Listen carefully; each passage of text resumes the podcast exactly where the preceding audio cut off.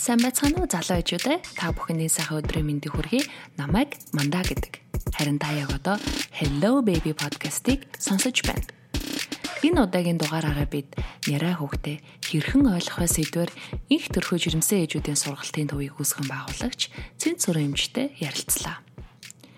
Та хэрвээ төрөлтөд бие болон сэтгэлээ хэрхэн бэлдэх талаар суралцъя гэвэл Hello Baby page-нээс өмнөх дугааруудыг сонсоорой. За, хөвлөд байгаа өрөм нь 9 сарын дараа гараад ирлээ. За, хөвлөд хөрөмтэйгээ уулзлаа. Уулзлаа. Тийм ээ. За, одоо тэр нэг шинэ хүнтэй ер нь яаж харилцах хэрэгтэй юм бэ? Одоо би бол ингэж ярих аюу дуртай нөгөө нэг хүүхэд маань эмгтээчүүд маань ганц бие байсан. Хань жилтэй болоо хоёулаа болсон Тэгээ хүүхдээ болоод ирэхэд бид нэр гуруула болсон. Бид нар ойлголцоод маш хэцүү болж байгаа. Тэгээ эр юм хоёр бивинээ ойлголцсон. Дээрээс нь дөнгөж төрөнгүүд энэ шинэ хүний амьдрал. Энэ дэлхийд мэндэлсэн шинэ хүн ямар байх вэ гэдгээ бид нэр эртнээс жирэмсэн байж байхдаа бүр мэдсэн байж ах хэрэгтэй. Тэгэхээр энэ дэлхийд төрж байгаа хүүхдийг ерөнхийдөө юу гэж хэлдэг вэ гэвэл өөрийгөө авч явах чадваргүй, өөрийгөө илэрхийлэх чадвартай хэл ярианы хөгжилгүй зөвхөн тохио зангаа буюу биеийн хэлээр ярьдаг хүнтэй би уулзах гэж байгаа. Ийм биеийн хэллэгийг бид хэд яасан байдаг бахам аль хэдийн мэдсэн байх хэвээр. Хүүхэд яагаад вэ? Ерөнхийдөө бид нэр стресстэй төрж байна уу? Миний хүүхэд тайван амгалан орчин төрж байна уу? Энийгээ хүүхдүүддээ бид нар мэдрүүлнэ. Эцэг их нь биес түрүүчийнхээр явсан байх гэж бодож байна гэр бүл чинь наад жаргал хайраар бялгасан ээж нь дэнэ төр баяр баясгалтантай бод би сайхан дэлхийд мэдлэх гэж байна гэдгийг хүүхд аль хэдийн мэдрээд авдаг. Ээж нь л төгшөөртэй сэтгэл санаа хямралтай байх юм бол би ямар дэлхийд мэдлэх гээд байна гэж хүүхэд өөрийгөө түгшээж ирдэг. Тийм учраас сайн сайхан дэлхийд миний хүү мэдлэх гэж байгаа аав ээж хоёр нь хүүгээ хүлээж байгаа чамайг маш олон хүмүүс хүлээж байгаа гэж яриад ойлгуулж байгаа гадаа дэлхийгээ хүртэл би ойлгуул гэж хэлж байгаа. Хүүхэд бол эхийн хөвлөе гэдэг хүрээлэн байсан орчинд байсан. Энэ дэлхийгээс гадаа гараад ирэнгүүт шал өөр орчин өгтөж байгаа. Гадаад энэ орчин дасан зохицохын дасан зохицохын тулд хүүхдүүд яадаг маш олон аашиг гаргана штэ. Энийг бид нар мэдэхгүй. За жишээ нь хүүхэд дөнгөж төрөөл За 15 20 минут боллоо. Ээжийн хөвлөй дээр байна. Ээжийн хөвлөй дээр байгаа хүүхдээ ээж нь ажиглана. Ажиглан за хүүхдтэйгээ уулзлаа. Ээж хоёр уулзч чадсан баяртай тий. За тэгээ хүүхд даваагаад том даваагаад авлаа ээж хүү хоёр уулзсан байна. Автагаан гуруулаа уулзсан байна. За тэгээ хүүхдээ л ажиглана. Хамгийн гол нь эцэг эхчүүд юу хийх вэ гэвэл ажиглаж сурах хэрэгтэй. За хүүхэд нь ажиглалаа дүнг төрөнгүүтээ зарим хүүхэд мэмэ хайгаад өөрөө шууд сүүнийхээ үнэрийг мэдээд хөхрүүгээ тэмүүлдэг. А зарим хүүхэд бол бас тэг хүүхэд болгон өөр өөр гэдгийг бодох хэрэгтэй. Тэгтэл зарим хүүхэд 15 20 минут орчин болоод аманд нь жоохон шүлс ялгараад мем хайдаг. За хайхаар нээжүүд яавал хайсан бэ гэдгийг бид нар мэдэх ёстой.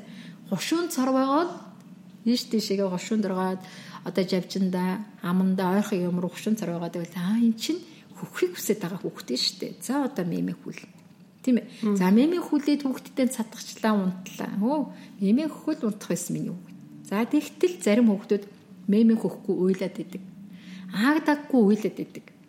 Аагдаггүй үйлээд байхаар энэ ганцхан өлсөөд ийн гэдэг бодол ээжүүдийн толгойд л байгаад идэг. Өлсөөд ийн гээл мем аманд нөгөөл чихээд лэн чихээд лэн чихээд лэн өгөхгүй нөгөөт нь хүсээгүй мемнээс өөр юм хүссэн байгаад шүү дээ. Юу гэсэн энэ орчинд бид тасн цогцоог орчинд би мэдлчихэд байгаа хгүй энэ орчин надад хэцүү байгаа. Тийм учраас ингээд ихэнх монгол ээжүүд яадаг вэ төрчөөд цонхоо хаадаг. Ягаад гэвэл гамалт агаар ерөөсөө оруулах. Агарын солилцоо явахгүй байгаа учраас тэр хүүхдэд аюу хэцүү байна. Хоёрдугаарт нь тэр хүүхдийг манайхаа яаж битүү боож ингээл толгойноос нь авахгүйла зузаан малгай өмсөл толгойноос нь авахгүйла ингээ дөмбөд л боожод байгаа чи эн чин гадаад орчиндаа тасан зэгч чадахгүй учраас илэрхийлээд ээ чи энэ орчин надад аюу хэцүү байна агаар оруулаад өгөөч гэдэг тахт нь ойлгохгүй ганцхан өсөд ийн гэсэн бодол төрөөд итг. Тэгээ мемэнд амандаа хийгээд хүүхдээ ойлгохгүй учраас яадаг байх нь хямардаг. Гэр бүл чи тэр эмгтэй хүн өөрөө хямраад ирэнгүүт нь хажууд нь байгаа хань ижлэн хямарна, хажууд нь байгаа аав ээж нь бүр найз нөхөд гэр бүлээрээ бүгдээрээ хямрал болдог. Тийм учраас өө миний хүүхд чинь энэ орчин тасан зохицохгүй байгаа юм биш. Жишээ нь би төрөх өрөөнд төрлөө. Төрөх өрөөнийг өөр орчинтай. Төрөх өрөөнөөс 2 цаг бочаа гараад төрхийн дараах палатанд орлоо. Тэр нэг өөр орчинтай Тэгээд төрөх өрөөнөөс бид нар төрсний дараа палатаас 24 цагийн дараа ч юм уу 30 хэдэн цагийн дараа ч юм нэг за энэ цагийн дараа гэртээ очлаа. Гэр дахиад өөр орчин. Энэ орчинд л миний хүүхд тасан цогцох гээд байж магадгүй та олон талаар бодох хэрэгтэй. Өө ганцхан бас тасан цогцоо болохгүй гэж. Тэгжээд л ээжүүд яадаг хүүхдээ үйл холгонд илүү их өөрлөг ингэ тэрдэг. улам их ингээд тэрвэрэд ирэнгүүт хүүхд яадаг байх нь хаалыг халуусдаг.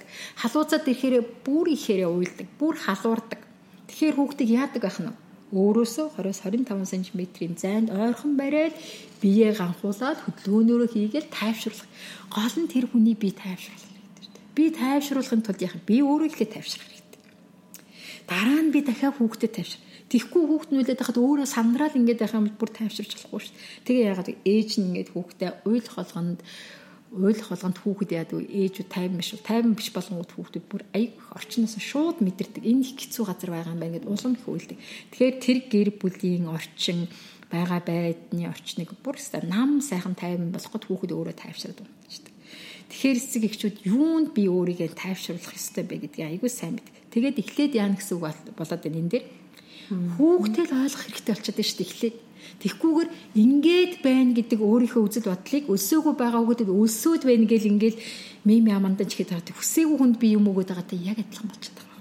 Тэгэхээр эхлээд ингээ хүүхдээсээ ойлгооч юу гэсэд байгааг нь сайн ажиглаад өгөөч тий энэ орчин гэдэг чинь ингэж их нөлөөлдөг гэдгийг бид нэр сайн бодох хэрэгтэй болчиход байна. Танаа хүүхд ер нь тэгжсэн үү? Яаж ийсэн? Тэгжсэн. Тий ингээд ер нь бол маш их халууцдаг юм байна гэдгийг ойлгосон. Ойлгосон уу? Ялангуяа зуны 5 сар төрсэн байгаа хүүхэд тийм ээ гадаад улаарсан байсан. Тэгэл ерөөсөө гадаа халуун өөрт нь халуун санагдсан үед ерөөсөө тэрийг маш ихээр хурцаар илэрхийлдэг. Би халууцаад байна. Өдөж өглөө гэдгийг айгуу сайн ойлгоо ойлгоод тийм. Тэрийн эцэг эхчүүд нь л ойлгочод яг нь хувцсыг нэмгэн болгоод хоёр гарын гаргаад яг их дэлхий дээр хүүхэд мэдлэгтэй ямар мэдлэгтэй гэдгийг одоо сайн бодох хэрэгтэй шүү. Яа гэв хэвлээд байж захта хүүхэд ингээд ихэрсэн байдалтай байдаг бол их дэлхий дээр гадаад дэлхий дээр мэдлэнгүүтээ хүүхэд хоёр гараа ингээд сар байгаа дээш нь харуулаад толгоон хажуу дээш нь харуулаад хөлөө хоёр улаар нийлүүлээд ингээд дугуй хэлбэртэй болоо гівддэг. Энэ байдлаас өөр байрал ороод ирэнгүүтээ тэр хүн таалагдахгүй болоод шүү дээ. Таалагдахгүй болохоор нэг юмар илэрхийлээд шүү дээ. Үйлдэлээр илэрхийлээд шүү дээ. Тийчгнээд байна. Тийм ээ. Халууцаад байна, хөлрөөд байна тий. Ер нь хүүхдийг ингээл халууц чинь юу гэдгийг мэдхэд аюу амархан шүү дээ. Ингээд нуруунд дагуур нь гараа хийлээ гараа хийгээд үцгэд хөстэй хонд биний хүүхд халууцсан байна. Хувцсыг нэмэглээд өг нэмэхгүй хувцсан бас гэж өөрөөсөө илүү нэмэхгүй хувцсан тэнгууд нь дараад ингээд дахиад бигнээд ахаар чи энэ хүн ойлгохгүй болчихно. Өтөж өгөө боож өгч боож өгөх гэж боож өгөх гэж хүн яаж ойлгох намайг ойлгохгүй байхад би яах вэ? Би гიშгэрнэ юм шиднэ тэр хүүхэд яах вэ нүд нь аюу ойр ойрхон хөдлөн биш тийшээ харна. Толгоогоо ойр ойрхон хөдлөн. Гараа аюу толгоогоо ингээд талтал тийш ингээд ингээд ингээд ингээд ингээд хөдлөхөд идэг. Энэ нь яаж ин гэсэн үг болохгүй байна. Ээж та надад ерөөсөн таалагдахгүй шүү дээ. Гар натгаал үлээд байхад чинь ямар нэг юм өвдөд байгаа. Та таалагдахгүй ингээд хэлээд жишээ нь ингээд хүүхдээ барьчаал яг өөдөөс нь хараад хүүхд нь ингээд хоёр яг ингээд байхгүй хараа манда. Яг ингээд хүүхдээ ингээд бариад байхад миний хүүхд намайг цоо ширтэл цоо ширтээд байжсэн ээж нь хөөх ингээ ярина штэ ээж нь ч юм уу аав чи хин нэг хүн яриад Тэгэл энэ нэг 5 секунд орчим үргэлжлэл өөр тийш ингээ хардаг байхгүй. Тэгтэн аа миний хөвгт аа миний хөвгт ингээ тал талд нэр гараад ивэл яах нь сонирхол буурчихжээ. Буурчих байхгүй миний хөвгтээ сонирхол буурсан байна. Би энэ үйлдэлийг дахин их хийж болохгүй байна. Одоо болсон. Би дараагийн өөр үйлдэл хийх хэрэгтэй. Заашаа би энэ дээр гараа тавьсан байл хүнд байсан байж магадгүй тэрийг авах хэрэгтэй ч гэдгийг юм уу тийм ээ үс мэс нарцгаа яагаад ээжч магадгүй та таалагдахгүй байна гэдгийг хилдэг. Энэ илэрхийлгийг ойлгох юм бол хүүхдээ ойлгох гэдэг аюу амархан бит. Тэгэхээр ийм ийм биеийн хиллэгт одоо та нар эцэг эхчүүд болох гэж байгаа хүмүүс айгүй сайн суралцаач ээ. Өөрийгөө илүү сайн хөгжүүлээч ээ. Дээр үеийн хүмүүс чинь одоо бид нэр ингээд 50 60 оны үн 13 дугаар зууны үеийн хүн ингээд эдгээр чинь бүгд өөр өөр нийгэмд амьдраад байсан байна. Одоо 21-р зуун гэдэг чинь яасан бэ? Шинжлэх ухааны 90 зуун. Номыг унш. Бүр чадахгүй бол маш олон их сургуульчууд зөндөө байна. Тэндээс гуглдээд хайгаад ингээд юмаа олоод энэ олон олон хүний за 10 мэдээлэл уншихад 8 нь яг ингэж хэлсэн байна. Энэ бас баталгаатай юм байна тийм үү. За 5 нь ингэж хэлсэн байна 6 нь гэж. Өө энэний 8 буруу гэж хэлсэн байна. Энэ бас нотлохоогүй юм биш үү? Би энэ бүгд дээр ингэж туршилт хийж болохгүй юм биш үү гэж бол.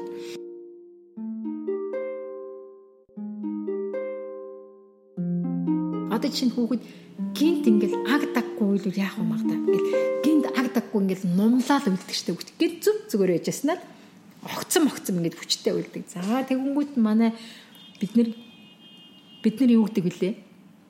Чихэн өвдсөн байна. Гэт шууд оншиг тавьж эхэлдэг. За ажиглана. Яагаад энд гинт юм чочрол дороод өглөө? Юу болов гатгцсан юм шиг. Тийм ээ? Энд чинь илэрхийлж шít би болохгүй. Сонсороо намайг гэж хэлээд байна тийм ээ? Сонсороо намайг сонсороо гэж хэлээд дээ.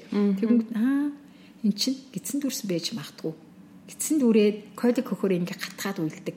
Энийг мэдсэн ээж бол аа гидсийн нэг үзэн басаач хийгээд нэг үзэн унгуулад нэг үзэн аа ингэсэн чи хүүхд тавьчихсан сая гидсэн дүрсэн шүү дээ. Энийг хийгээл ийм амархан байх байсан байна шүү. Тэгвэл би ч өөрөө хямралаас гарчин тэ хүүхд ч гэсэн стресс болчихж байгаа байхгүй нэрээ хүүхдийн бас тэгж гинт уйлдаг шалтгаануудын нэг нь яах аргагүй тэр гэдэс дүүрэх юм бэлээ шүү дээ. Гэдэс дүүрээд колик зүгээр нэг гэдэс дүүрэх нь айгүй өөр хэрэг. За энэ бол өөр.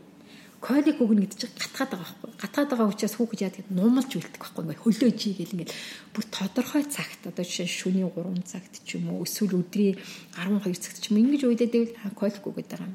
Тэгэл илүү яах гэдэг нь массаж хийсэн. Тийм ээ? Яа ийм өхөөсөө илүү Аа би бол массаж хийх ёстой, ингэрдээ тэрвэрх ёстой. Энэ хүнийг тайвшруулахын тулд юу хийх юм? Зөндөө юмыг хутлаараа ингэж нүдгэж байгаа шүү. Ингээд зарим хүүхд тайвш. Энийг хүсчээдэг. Аа. Тийм ээ. Ингээд одоо юу юу хийх вэ гэдгээ ингээд төлөвлөсөн байх юм бол энэ бол тулгарх асуудал нь баг байж магадгүй ээжүүдэд. Тэгээ хосууд энд бүгдээрээ суралцах хэрэгтэй. Нөхрөнд суралцсан, түүнийг асран хамгаалж байгаа хүмүүс суралцсан, ээж ч суралцсан. Бүгдээрээ суралцсан. Аа. За бас дараагийнх нь нэг шалтгаан нь болохоор нэраа хөгтчих амархан ядардаг шүү дээ тийм ээ. Унтах гад байдаг. Тий. Одоо хүүхд чинь ингээд ившээгээл байвал ядраад байна гэсэн үг шүү дээ. Ядраад байгаа хүнийг би яах юм? Ившээгээл нэг нойрмог болоод унтчихад байгаа. Энэ ядраад байна шүү дээ. Юунаас удаа яд хит тэрсэн байж магадгүй.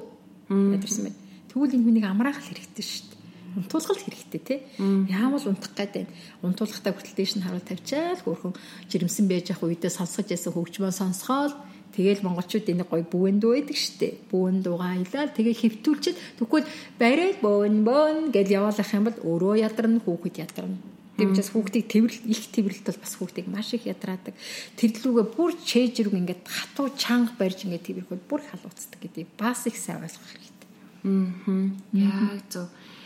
Тэгээд бас нэг шалтгаан бас живх живхэн нойтон оргоод их дургуцаад тий. Зарим хүүхдүүд ингээд норхыг хүртэл анддаггүй хүүхд байдаг. Дөнгөж норнгуудаа ингээд одоо тийм ер нь чихвээс солиулах гэдэг хүүхд ингээд нуруугаан хотолоод идэх гэж дээ ингээд.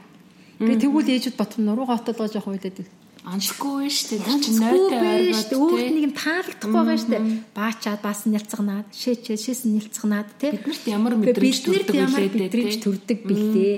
За ингээд чихэд үз тийм ээ үдсэн чинь орцсон байвал сольжих бүсээ сайхан цэвэрлээд сайхан сольж солиод өгсөн чинь ном унтчихэвэл өө чихэн ороод миний хүчин таагүй байсан биш шүү дээ. Энийг л ээж нь ойлгочлоо. Миний хүү таатай болчлоо.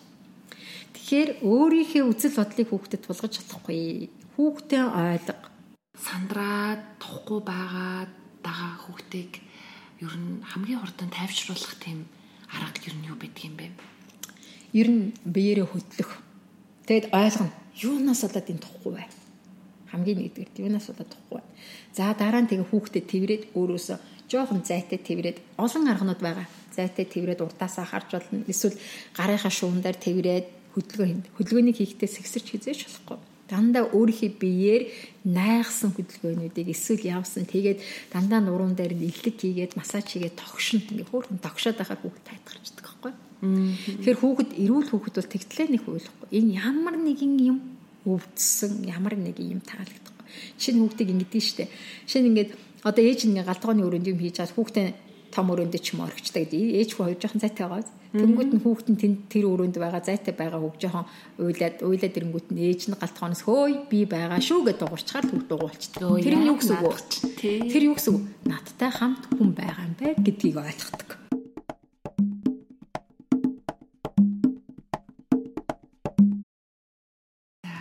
ойлгодог. түрүү хэлсэндээ гараа хатгаад уйлаад байна гэдэг тийм хүүхд ер нь өөрийгөө илэрхийлэх ямар ямар биеийн хилэмжүүд их хөвчлэн байдаг вэ? Тэдрэн тэгээ яг юу гэсэн үг байдаг вэ?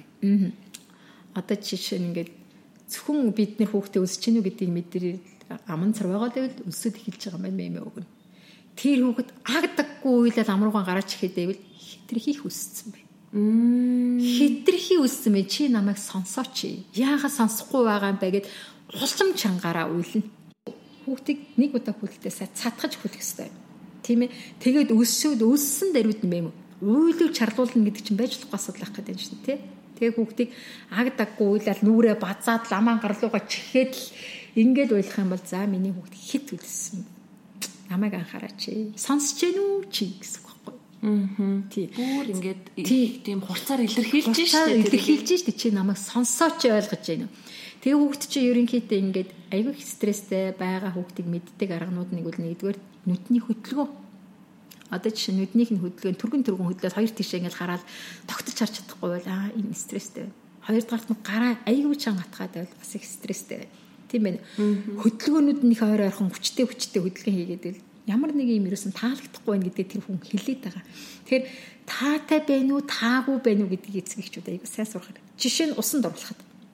Яадгүй энэ ингээл эвгүй байдаг гэж өөрөөсөө хамаа бочингаа чангалаад тэгэл нэг усанд оруулах гал бөөн дайнд дэгдэж байгаа шүү дээ тийм биз дээ нэг хүн бүлээ усыг барьцсан дэрэгдэн цогсцсон одоо яана гэ бусд нь ингээд хараа цогсцсон үгүй таатай байна уу таагүй байна уу гэдгээ ингээл хүүхдээ хараад эцэг эхчүүд энийг ойлгочих юм бол ойлгоход бас их амархан байж магадгүй тэгтийн тохиын тулд мэдээж та сурах хэрэгтэй шүү дээ олон олон бичлэгүүдийг үзэх хэрэгтэй аа нэр би одоо ингээд нөгөө хосуудын сургалтын дэрнгүүт нь хүмүүсийг яадаг вэ гэдэг зэрэг усан дурууж байгаа бичлэг үзүүлдэг байхгүй. Тэрийг харангуудаа хүүх таатай хүүхэд гэдэг чинь ийм байдаг юм. Таагүй болоод ирэхээр ийм байдаг юм. Жишээ нь ингээд хүүхдэд дөнгөж нараа хүүхдэг хувцсын бүтэн нүцгэлчтэй зэрэг айгүй таагүй байдаг. Уйлаад ирдэг байхгүй. Тэгэнгүүтээ хөөх ингээд думбайд ороогоод ирэнгүүт нам болчдөг байхгүй. Яаж таатай шүү дээ. Яг гоо салхиг эвгүй сэнгэнэд исэн минь. Дэндүү нүцгэн байлгасан байна тийм үү? Өдрийн чи өөрхөн нэмгэн хуц өмсөд байлгах хэрэгтэй шүү дээ тий. Нэмгэн хуц өмсөхгүй нүг нүцгэн байлгах байгаа чинь Эвгүй байгаа шүү тэр хүнд нүцгэн байгаа. Бид нар талаас ямар байх вэ? Бид нар тийм нүцгэн байчвал ямар байх вэ? Хэрвээ жишээ дандаа хүүхдийг ингээд хөр хоолч олчод яг дээш нь харуулаад тавьчихвал яах вэ? Яг дээш нь харуулаад тавьчих. Тэгээ дээрэс нь ингээд боочвол яах вэ? Нөгөө гурван бүсээрээ. Гэхдээ затгалан хүнийг яг тийм би тэгдэг. Хэрвээ танийгээр хоол идэхэр чи ямар мэдрэмж төрөх вүлээ? Дээшээ харж гівтчихэр чи ерөөс амар хоол гарах гэдэг чи тэр хүн чинь бас адилхан тэх гэдэг шүү дээ тийм ээ. Тийм учраас ингэж үзэл бодлоонд тулгаж байгаа хүмүүс өөр нэг тэгээд үз. Хоол идэлчиж чагаад ингээд гурван бүсээр ингээд чихвэд бүслээ думбайд л ийз. Тэгээд тавихаар тэр хүн нэг юм хэлнэ дээ. Ёстой хэцүү юм байна. Тэгж л хүнийг ойлгохгүй бол ингээд ирсэн тэгээд ирсэн. Тэгэл болоол ирсэн гэдэг үг чинь зарим нь арай л биш болчиход байна. Тий. Заримыгаа сайн хөгжүүл хэрэггүй нэг нь хай хэрэгтэй нэг нь улам нарийн болгоод гоё хөгжүүлээд гэсэн үг байна. Тийм байна уу? Тийм байна. Тийм. Тэгэхээр энэ саяны миний хэлээд исэн энийг дөрвөн юм байна шүү дээ. Энийг ер нь бол хүүхдүүдийг стресстэй байна уу, стрессгүй байна уу гэдгийг ерөөс энэ дөрвөөр харчт юм бэл. Ингээл хараад за энэ бол хичнээн сайхан амьдралын боломжгүй мөртлөө хүүхдүүд нь ямар ч стресс үүсдэг айлаа. Аа. Нэг сайхан хангалуун амьдртыг мөртлөө хүүхд нь асар стресстэй өчтдөг гэр бүл байна. Бэн үү? Байна. Байна. Тийм. Тэгтэл тэр яаж тэр хүмүүжүүлж байгаа арга барил гэж байна шүү дээ. Хүн болгон өөрийн гэсэн хүмүүжүүлэх арга барилтай. Тэрийг улам сайн хөгжүүлээд бүгдийг одоо яг над чиг цэндээ шиг хүүхдээ хүмүүжүүлнэ гэж бодож болохгүй мандаа шиг хүүхдээ хүмүүжүүлэн чи надад тусгайсан арга барил байгаа. Энийг илүү би хөгжүүлээд хүүхдийг энэ арга барилаар хөгжүүлэх нь айгүй зөв юм байна. Хитэн цагт унтуулдгийг тодорхой хэмнэл тогтоож өгөх хэрэгтэй. 8 цагт унтана. Унтахад өөрөө харанхуй болсон байх хэвээр бүүдэг гэрэлтэй болсон цагтай бүүдэг гэрэлтэй болоод ирэнгүүт нь миний хүү тайван байна. Унтахгүй хөвшин масаагаад бүүн дуу аялаад хөөрхөн тогшоод тэ бүүвэлээд бүүвэлээд.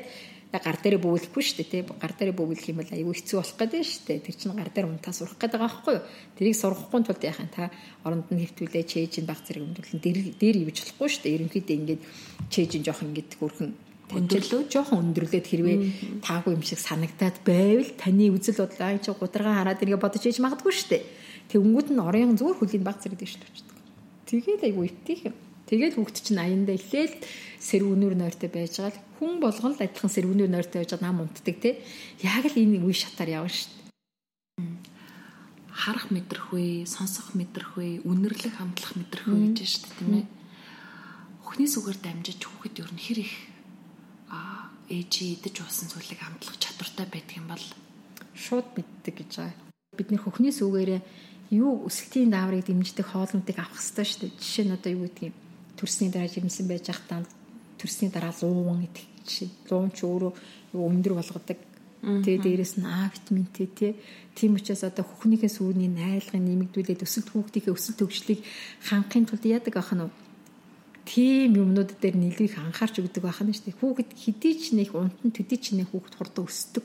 Тэгэхээр бид нэр одоо 8 цагт унтах ёстой, 9 цагт унтах ёстой гэдэг шүү дээ. Энэ цагтаа унтаж чадахгүй ээж нь 12 цагт унтдаг, хүүхэд нь дагаад 12 цагт усдаг бол энэ яадаг яг унтах ёстой тэр даавар ялгарч байгаа үед те одоо хүүхдийн өсөлтийг дэмждэг тэр даавар ялгарч байгаа үед хүүхд унтахгүй болго бацин сэлцэний өвчлөлтөнд орж шít. Ингээд энэ хямрал үсээд байдаг байхгүй. Тэгэхээр хүүхдээ сайн унтах цагт нь сайн унтуулаад ээ. Тэгэх юм бол хүүхдийн өсөлт нь аягүй сайн явагддаг юм шүү. Цагийн хуваарьд оруулаад. Цагийн хуваарьд сайн оруулаад тэгвэл танд л амар болох гэдэг дээ тийм ээ.